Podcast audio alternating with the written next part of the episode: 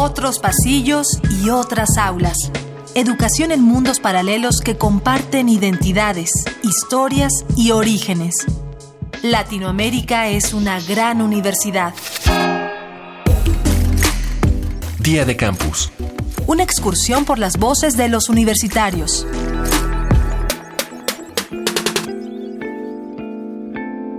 En una escuela, y más en una institución de grado superior, llegan a pasar muchas más cosas de las contempladas en las aulas. Riñas, inseguridad, altercados con personas ajenas a la institución, es decir, los problemas que cotidianamente vemos resolverse en manos de las fuerzas del orden. Pero algunos afirman que la autonomía tiene poco o nada que ver con hacerse cargo por sí misma de estas situaciones. ¿Tú crees que las universidades deben gobernarse solas?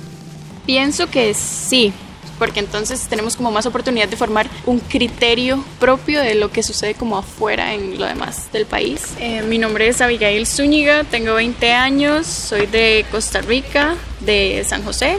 Estudio filología clásica en la Universidad de Costa Rica.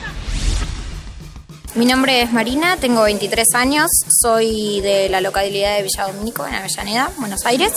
Estudio para ser guía universitario de turismo en la Universidad Nacional de Avellaneda. Sí, yo creo que las universidades deben gobernarse solas por el hecho de que son centros del conocimiento y lugares en donde se produce el conocimiento. Creo que no, no deberían gobernarse solas, creo que tendrían que gobernarse por quienes la componen, ¿no? O sea, si pensamos en administración y otro tipo de...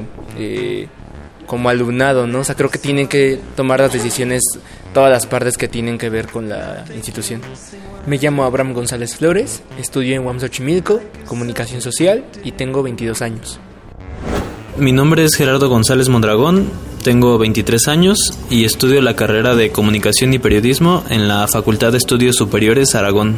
Un autogobierno sería interesante, ya que la UNAM tiene muchísimos especialistas de diversas áreas. Entre todos podrían investigar y generar debate para solucionar sus propias necesidades de la universidad sin agentes externos. El concepto de autonomía es muchas veces mal interpretado por la comunidad entera de una universidad. Basta que un policía o un militar toquen el piso del campus para que inmediatamente clamemos por la autonomía de esta. Pero es probable que estas acusaciones estén malinterpretando las funciones de la autonomía. ¿Qué compete y qué no a una universidad autónoma? Doctora Renat Marcisk, Instituto de Investigaciones sobre la Universidad y la Educación, ISUE UNAM. Por supuesto, hay, eh, desde el punto de vista jurídico, hay tres asuntos que contiene la autonomía. autonomía académica, la autonomía administrativa y tercero, la cuestión de tipo em, gestión o política, quiere decir, todas las autoridades en la UNAM, los nombramientos, los profesores, los, em, dictámenes, los, eh, eh, las exigencias para ser un profesor en esa universidad o investigador, lo determina la universidad misma. Para mí el espacio universitario es un espacio que, si bien tiene que tomar postura sobre lo que sucede en la sociedad, sobre lo que sucede en el mundo exterior, eh, eso no implica que deba ser propiedad de un gobierno. Que me parece que es una de las cosas que se entiende mal o que mucha gente entiende mal sobre el tema de la universidad pública. Que la universidad sea pública no significa que es la universidad del gobierno, significa que es la universidad del Estado. Pablo López, 25 años, Facultad de Artes de la Universidad Central del Ecuador.